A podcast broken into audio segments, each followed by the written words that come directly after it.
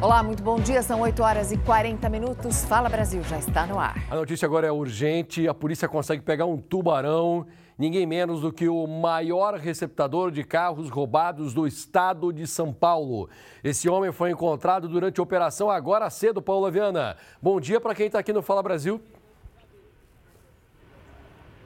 Oi, Passaia, bom dia mais uma vez a você, bom dia a todos. Além deste homem, já foram presas 18 pessoas e uma menor de idade que foi apreendida. Esse homem, que é considerado o maior receptador de carros roubados e furtados aqui de São Paulo, é o Miguel Paulo dos Santos, conhecido como Guel. Ele estava em um condomínio de luxo em Arujá e já tinha várias passagens pela polícia, como porte ilegal de arma, roubo a banco e também receptação.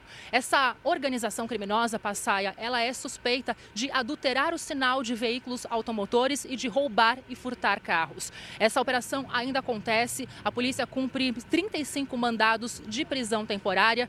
Tudo, todos os presos e materiais apreendidos estão sendo trazidos aqui para o DEIC, incluindo esse veículo vermelho roubado que a polícia localizou também durante a madrugada e uma grande quantidade de drogas, incluindo uma plantação de maconha. Esse número de presos, então, agora em 18, pode aumentar, já que os mandados estão sendo cumpridos em várias regiões aqui da capital paulista.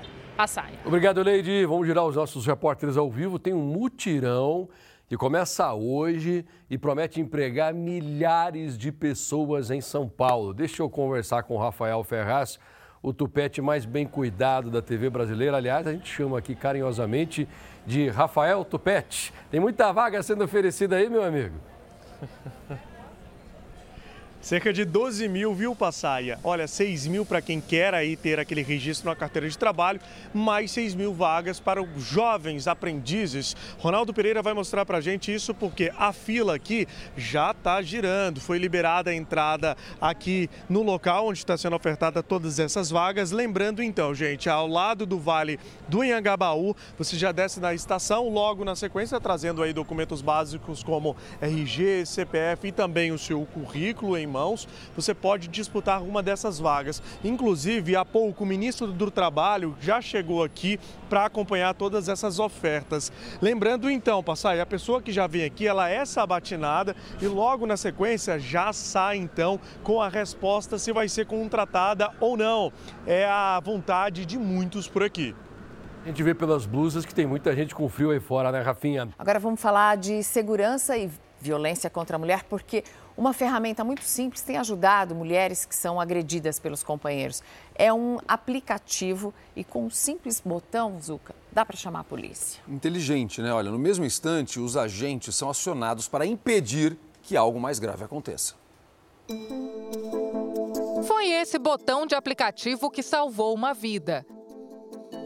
Era a madrugada. A vítima recebeu mensagens do ex-companheiro dizendo que iria até a casa dela para matá-la. Assustada, ela se trancou no quarto da filha. O homem pulou o muro e foi direto para o quarto da mulher. Quebrou a porta, mas ela não estava. Escondida e em silêncio, ela chamou a polícia pelo botão. Quando a PM chegou, o homem estava no sofá com uma faca e foi preso em Santa Catarina. O botão fica no aplicativo da polícia que pode ser baixado e acionado por qualquer pessoa. É uma forma discreta de pedir socorro, sem precisar fazer ligações, e já ajudou outras mulheres. Essa vítima, que é de São Paulo, prefere não mostrar o rosto.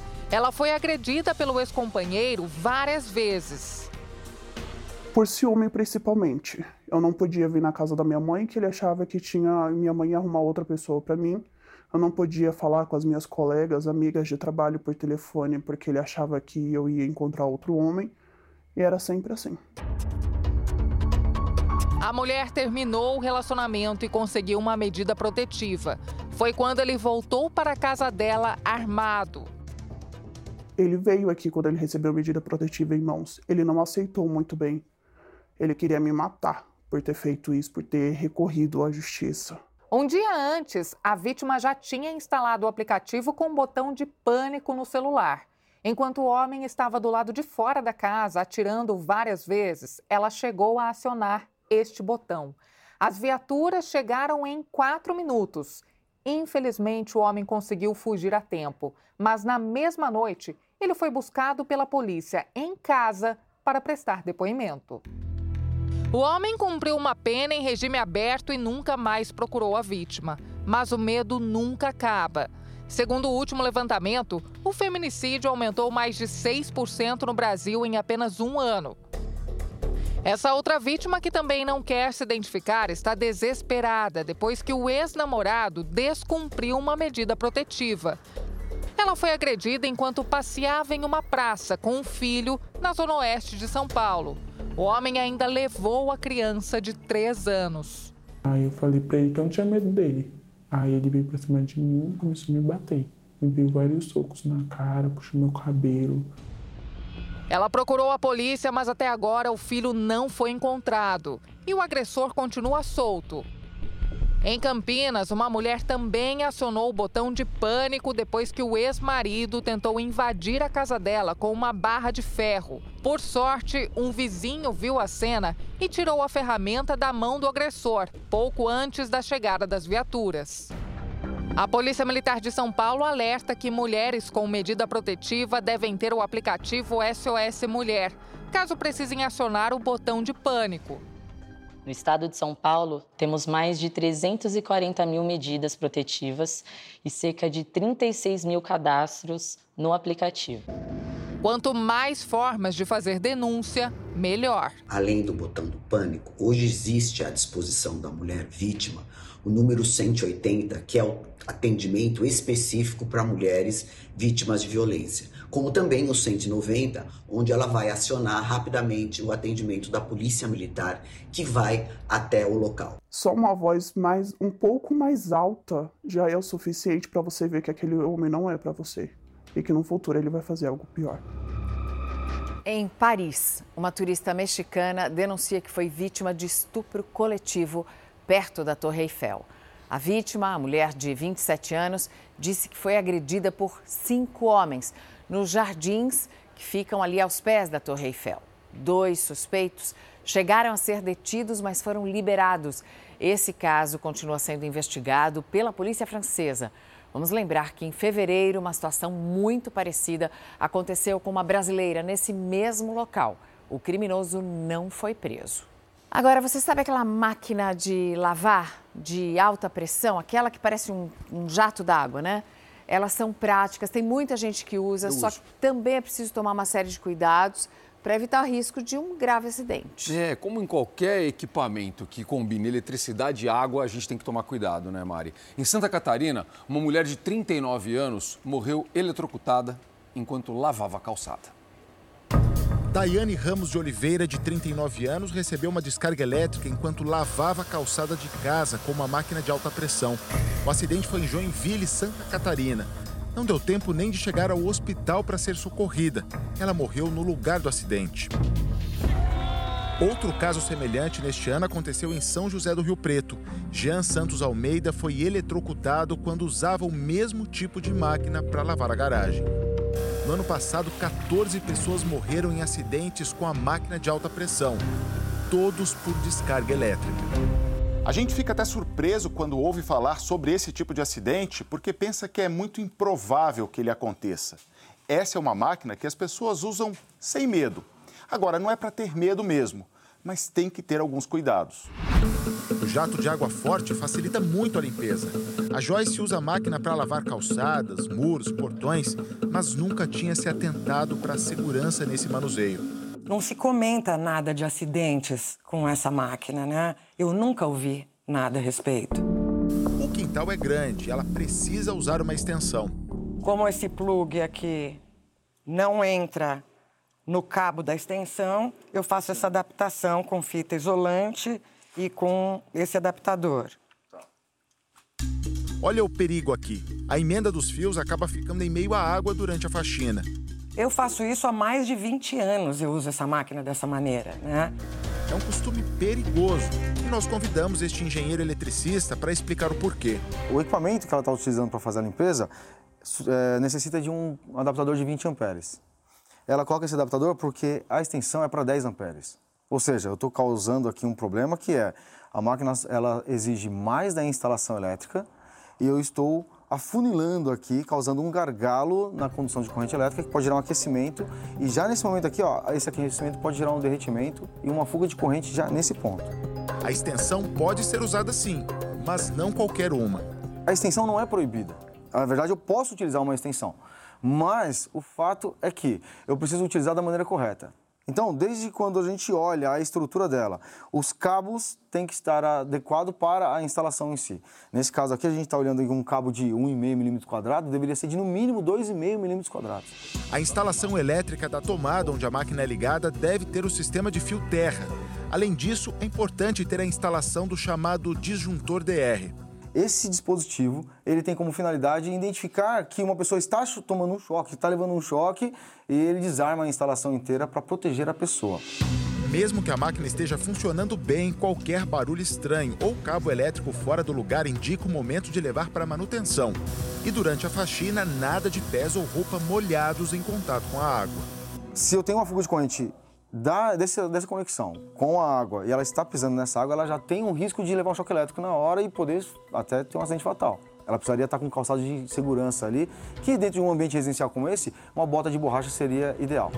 Viu só a quantidade de detalhes que passam despercebidos, mas garantem a nossa segurança? É para evitar o pior. Eu vou fazer as modificações agora necessárias, como o engenheiro elétrico pediu. Vou fazer. É isso, usar com segurança.